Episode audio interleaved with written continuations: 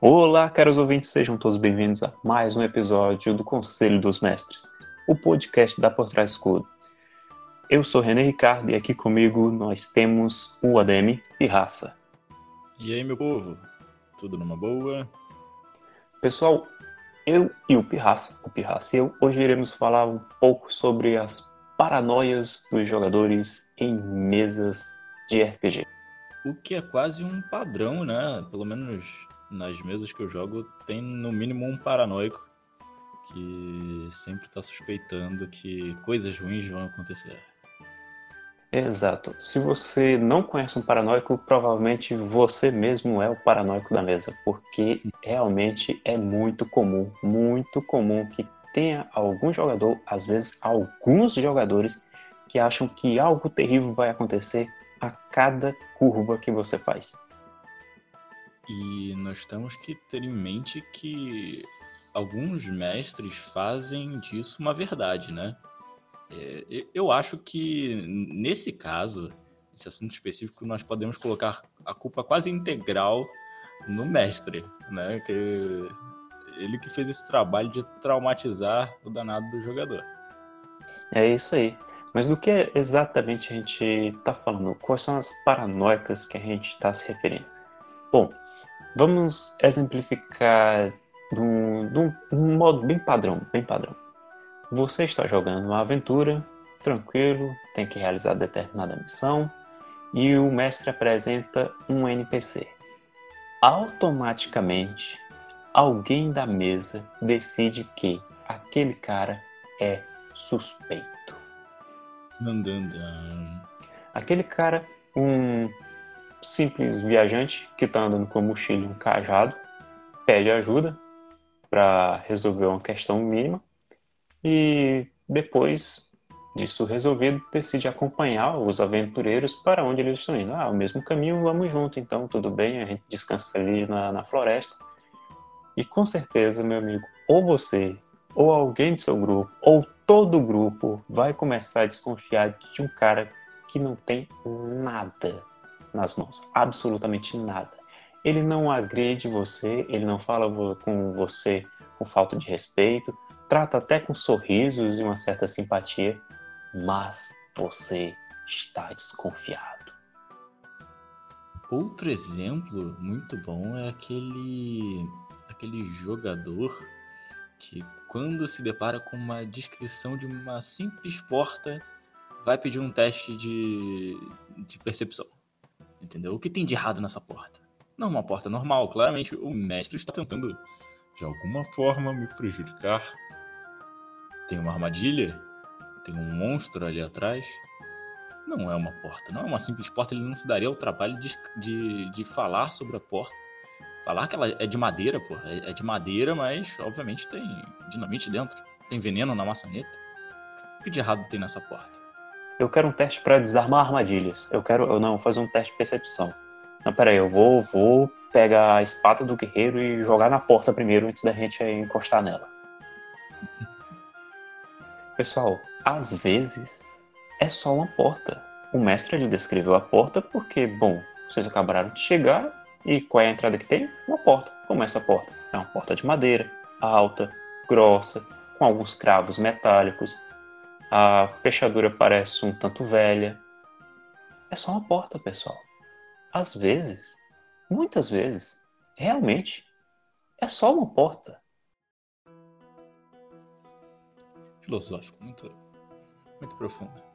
Mas é o seguinte: o mestre muitas vezes dá motivos para o jogador se tornar paranoico, porque ele, confundindo a função de mestre, se colocando como alguém que está ali para de alguma forma prejudicar os jogadores, né, prejudicar o grupo, impedir que eles completem o, o, os desafios, em vez de ser alguém que simplesmente está ali para propor esses desafios e ver como os jogadores uh, desenvolvem uma solução, né, ele começa a colocar empecilhos onde simplesmente não deveria ter, onde simplesmente não, não acrescenta nada à narrativa e adere, claro, a vários clichês que todo mundo já está de saco cheio.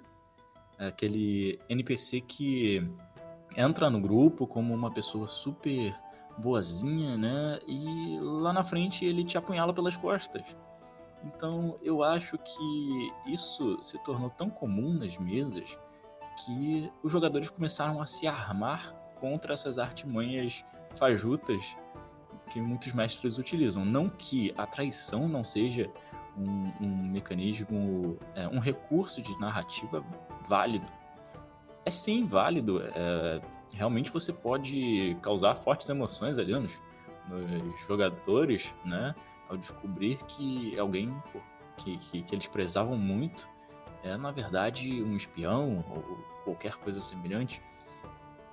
É, o problema mesmo é quando você, mestre, utiliza esse recurso é, muito frequentemente, não só a traição, como também armadilhas pelas quais ninguém estava, estava esperando. Armadilhas podem sim ser um desafio interessante, né? mas é, tem uma grande diferença entre aquela armadilha que faz sentido, está bem posicionada, é, ela se encaixa na narrativa e acrescenta alguma coisa àquele momento, alguma adrenalina, né? e a armadilha que só está lá para ferrar com o jogador e para o mestre dar risada do, do sofrimento alheio, entendeu?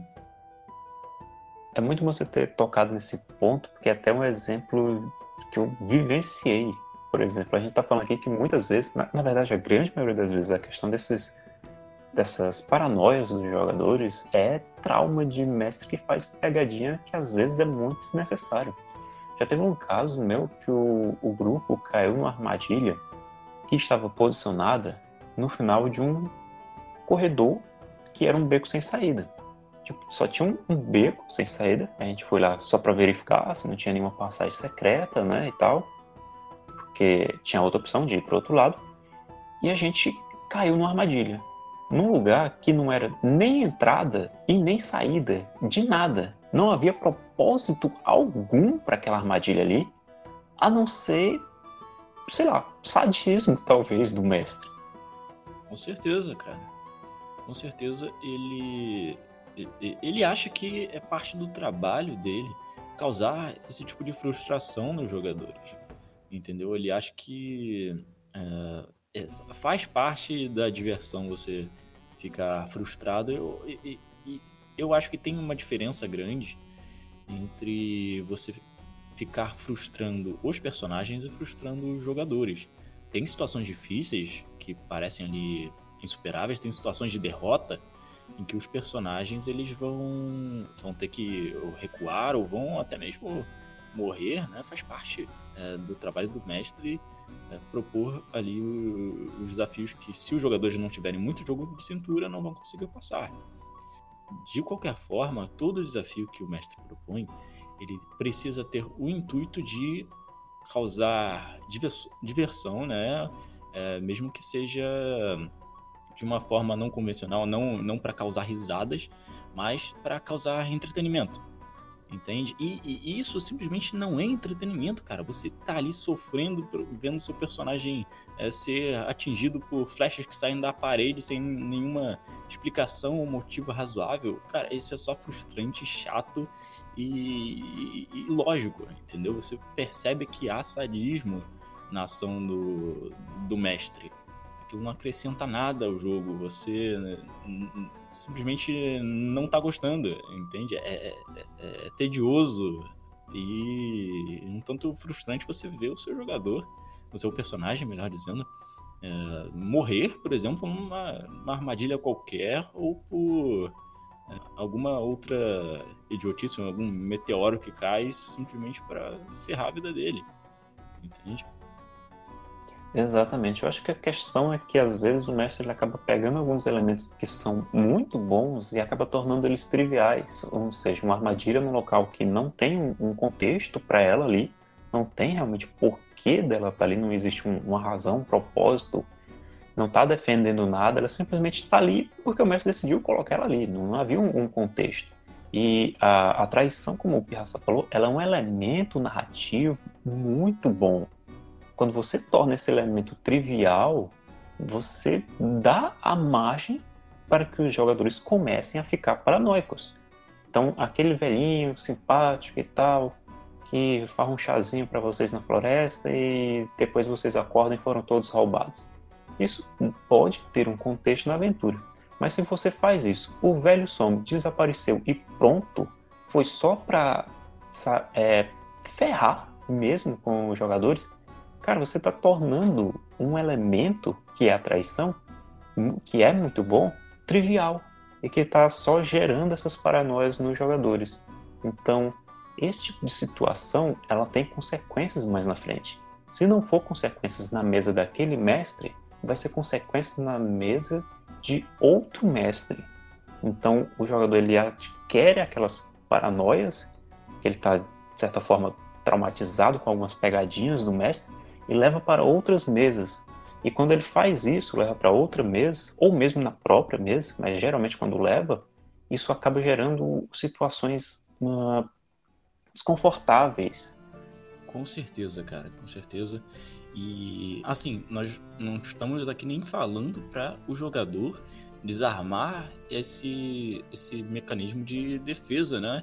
Porque é, é necessário que ele consiga analisar que tipo de mestre ele tem porque de fato é muito comum você encontrar mestres que fazem fazem esse tipo de coisa, né? usam esses recursos exaustivamente e de forma banal. Então o jogador ele tem que estar atento porque existem os mestres que também é, sabem o momento certo de usar esses recursos, né? E você pode acabar estragando um pouco a experiência porque tá sempre achando que ele vai te ferrar.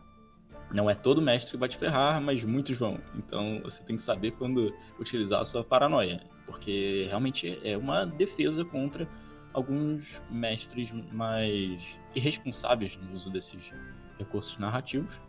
Né? Eu não vou dizer nem que é por babaquice, às vezes é, é um descuido mesmo, uma apelação, digamos assim, sabe? Querer impactar os jogadores. Ele não, pode não estar fazendo de, de má vontade, fazendo por crueldade mesmo. Ele quer entreter, ele acha aquilo interessante, quer colocar no jogo. Para os jogadores dizerem: Uau, nós fomos traídos, caramba, que surpresa!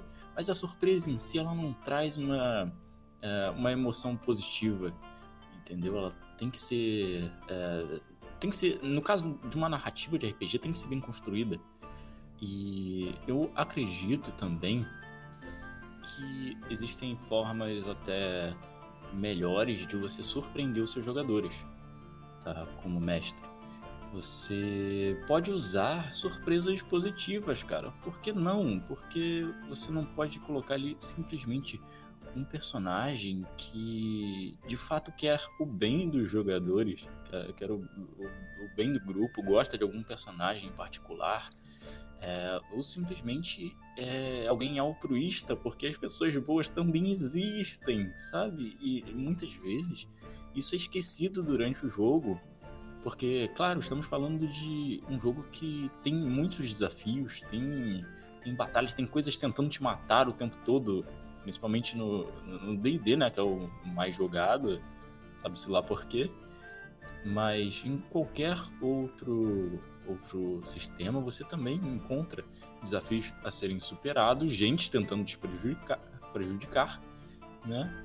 E eu acho que para jogador paranoico, a surpresa tem que ser essa, quando você quer quebrar essa barreira que ele criou, né, para se proteger, né, para conseguir é, preservar a diversão dele, embora tenha um, já tenha tido experiências ruins com mestres irresponsáveis, você pode, em vez de castigá-los por alguma escolha, coloque ali elementos que, que os favoreçam de, de alguma forma.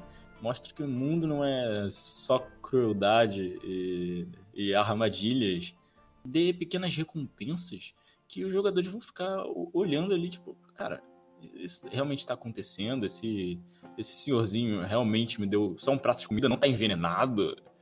Você jura que me deu um lugar para ficar e não vai tentar, sei lá, comer minhas tripas quando eu dormir?